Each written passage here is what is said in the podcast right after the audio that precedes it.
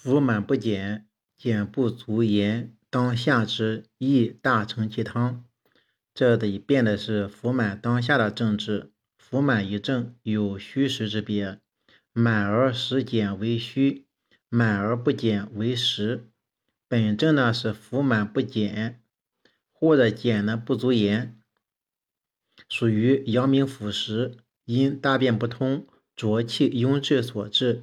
此外，还有腹部巨暗、舌苔黄厚、干燥等实热见证。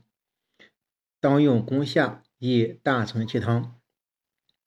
伤寒若吐若下后不解，不大便五六日，上至十余日，日腹所发潮热不恶寒，就潮热不恶寒，独语如见鬼状，若惧者，发则不食人，寻衣摸床，涕而不安，微喘直视，脉弦者生，色者死，微者。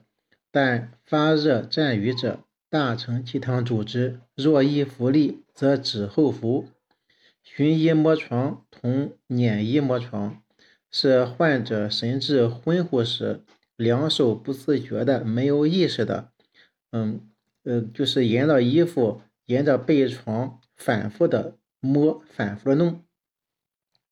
这是阳明腑实重症的辨证治疗和预后。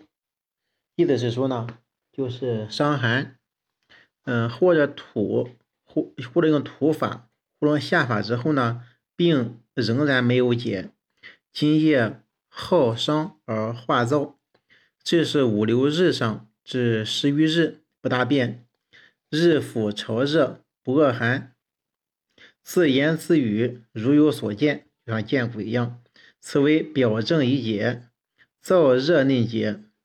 腐蚀已甚，当用大承气汤攻下。如阴如阴循失滞，病势加剧，热极惊枯，神识昏蒙，则出现目不识人、寻衣摸床、警惕不安、微喘直视等为后。假若此时其脉弦长而不燥急者，为阴液未结，尚有生机，可与攻下。若其脉短涩者，是正虚邪实，热急津枯的微后，攻不了难，愈后不良。如果病情较轻，只发潮热战瘀者，可用大承气汤攻下，但用的时候应当审慎从事。若一服大便通利，则止后服，以免呢过继伤正。伤寒六七日。目中不了了，经不和，无里表里症，大便难，身微热者，此为实也。即下之，亦大承其汤。目中不了了是说事物不清，经不和是指眼珠的转动就是不灵活了。无表里症，这里是外没有发热、恶寒、头疼的表症，头疼、发热。恶寒的这种表症，里内呢也没有潮热、沾瘀等症等里症。这是伤寒闭目中不了了，经不和，腋下存阴，腋脐下存阴。这个伤寒六七日，既没有发热、恶寒的表征，也没有潮热、战雨的里症。仅见大便困难，身微热，病情看上去不是很急，但目中不了了，经不和，是热邪伏里，浊结津液的征象。嗯，因为五脏六腑之精气皆上注于目，同神为肾所主，且热邪不燥胃经，必耗肾也。不耗不燥胃经，就耗肾也。今燥热亢盛，真阴郁结，故见症候如此。当此病情严重、病势危急之时，迟则莫救，故用急下存阴之法，用大承气汤主之。阳明病发汗、发热、汗多者，急下之，宜大承气汤。这里说是阳明病发热、汗多，应急下存阴。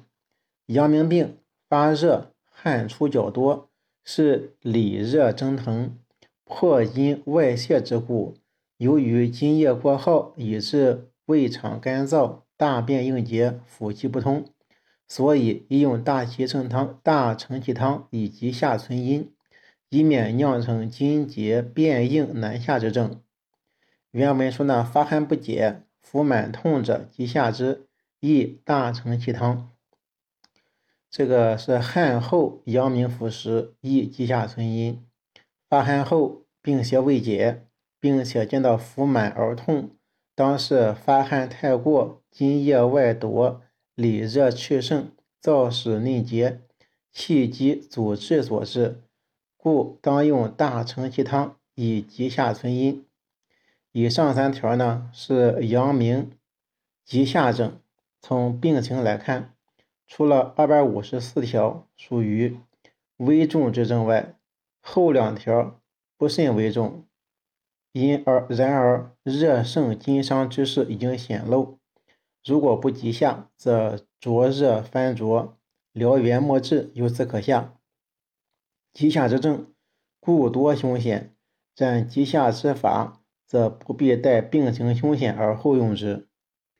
这里要说一下什么是腹满，腹满是指腹部皮满或者满胀，腹胀满是腹部胀满的征象。症状有虚实之分，虚症多因脾阳失运所致，每间下利，腹满痛而喜温喜暗，苔白，脉缓弱；实证多因热结胃肠所致，每见便秘，嗯，腹痛拒按，苔黄燥，苔黄的是实，苔白是虚，脉沉实有力。这个《素问·脏器法实论》说呢，脾病者虚则腹满肠鸣，虚则腹满肠鸣，损泄，食不化，成无己胃，腹满者，俗谓之腹胀是也。《伤寒明卫生论》卷一说，当辨其虚实寒热。本经书注卷三说：“腹满而按之痛者为实，不痛者为虚。”就腹胀，疼的是实，不疼的是虚。胀满而能食减者为寒，不减者为热。后朴生姜甘草人参汤、大建中汤、附子精米汤，虚而寒者之治也。大承气汤、大柴胡汤。厚朴七气汤、厚朴三物汤，实而热者之治也，亦可见于膨胀、鼓胀等病。再往下就该进下症了。